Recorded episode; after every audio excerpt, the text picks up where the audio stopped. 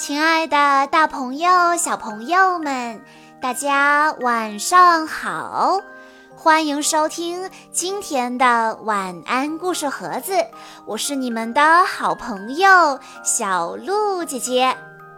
今天是来自宁夏吴中的王熙然小朋友的生日，我要送给他的故事名字叫做。我家有恐龙。聊聊最喜欢探险了，找秘密呀，找宝物呀。他从来不爱待在家里。这一天，妈妈叫他在家里练习画画，可是他抄了一把铁锹就跑出去了。聊聊的姐姐圆圆最喜欢画画，她会画蜡笔画、水彩画、油画。她不像弟弟那样整天到处跑。圆圆朝聊聊喊道：“你还不快回家画画呀？看妈妈一会儿怎么收拾你！”聊聊说：“我就不回去。”我挖到宝贝啦！聊聊挖出来一个圆滚滚的石头，聊聊把石头抱回家，藏到柜子里。他想，这圆石头要是被妈妈看见了，肯定会被扔出去。聊聊要赶在妈妈回家之前完成画图作业。有一天。聊聊在做作业的时候，听到柜子里啪啦、啪啦、啪啦的响。聊聊每天都在外面玩，早就把自己在柜子里藏了块圆石头的事儿给忘在脑后了。哎，那是什么声音呀？聊聊打开柜子一看，哎呀，不得了了！圆石头里钻出一只小恐龙，这圆石头原来是个恐龙蛋呀！可仔细一看，哎，不对呀，这小恐龙怎么只有骨头呢？和电影里的恐龙长得不一样呀！但它没肉，它也是恐龙呀！聊聊兴奋地和小恐龙玩了起来。哎，你渴了吗？我给你去拿水来。聊聊给小恐龙喂水，它还真的大口大口地喝了起来。这时，聊聊看到喝了水的小恐龙越长越大，都快和自己差不多高了。它还长出一双水汪汪的眼睛，咕噜噜地转来转去。聊聊一看这恐龙的样子，他有点害怕了，但是他又觉得小恐龙很友好，好像想和自己玩儿。聊聊就和他玩起了游侠打斗。玩了一会儿，聊聊突然想起了什么，他问小恐龙：“哎，你饿了吧？我去给你拿吃的。”聊聊跑到厨房，给小恐龙拿来了好多好吃的。小恐龙大口大口地吃了起来。小恐龙，我爱吃的，你也爱吃呀。这时，聊聊看到小恐龙吃着吃着就长出了肌肉，而且身体越长越大，比自己高多了。聊聊更害怕了，但是他看到小恐龙对他笑，好像还想一起玩。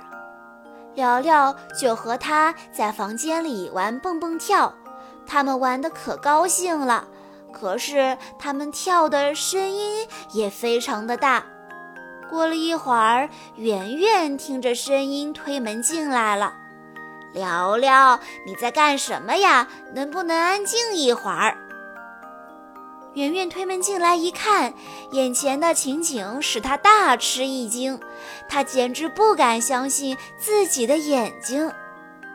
他他他是谁呀？呃，恐龙？我们家怎么会有恐龙啊？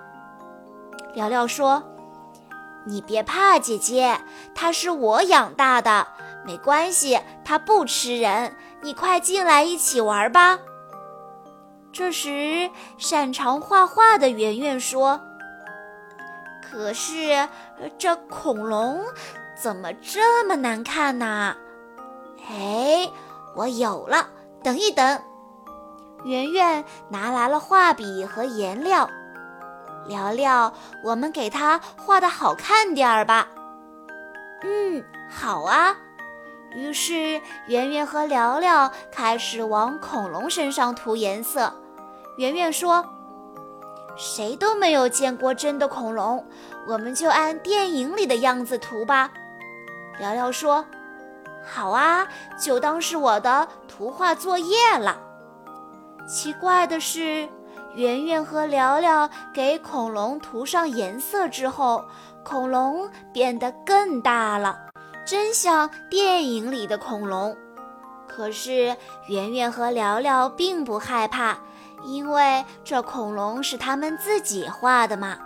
猫咪也跟着凑热闹，喵喵喵地叫着一起玩。聊聊和圆圆和猫咪骑在恐龙身上，聊聊大喊。快带我们去恐龙世界吧！圆圆说：“不，不去恐龙世界，你飞起来，我想去看宇宙。”他又回过头来说：“猫咪，你抓好了哦，别掉下去了。”猫咪也叫了起来。恐龙左右摇摆着身体。正在这时，咚，咚，咚。传来了上楼梯的脚步声，这是妈妈的声音。圆圆、聊聊，你们在干什么呢？楼都快塌了。爸爸也说道：“对呀，你们在干什么呢？也太闹了吧，要翻天啦！”恐龙慌乱地往床底下藏，可是钻不进去。他又慌忙往窗外跳，可是窗户太小了。爸爸妈妈到了房门口，聊聊和圆圆急得不知如何是好。就在房门被打开的一瞬间，恐龙奔向墙上的那幅风景画，那是圆圆画的风景画。爸爸妈妈推门走了进来。你们闹什么呢？我连音乐都听不下去了，吵得人心烦意乱的。圆圆和聊聊不敢吭声，生怕被看出破绽。等爸爸妈妈下楼后，聊聊和圆圆回头一看，画上的恐龙正对着他们做鬼脸呢。小朋友们，你们知道？恐龙躲到哪里去了吗？如果你知道答案的话，欢迎你在下方的评论区留言告诉小鹿姐姐。以上就是今天的全部故事内容了。在故事的最后，王熙然小朋友的爸爸妈妈想对他说：“亲爱的宝贝。”四年前，你带着爸爸妈妈的爱来到了我们身边。你是如此的冰雪聪明，对于新鲜的事物总爱不停地问为什么。你非常活跃，总爱上蹿下跳，时常妙语连珠，惹得大家开怀大笑。你给爸爸妈妈带来了无尽的欢乐。感谢你的到来，愿你能平安、健康、快乐。祝你生日快乐！小鹿姐姐在这里也要祝王熙然小朋友生日快乐。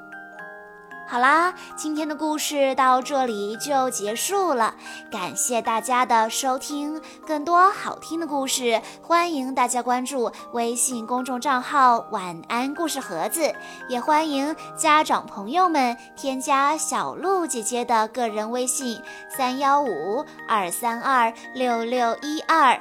我们下一期再见喽！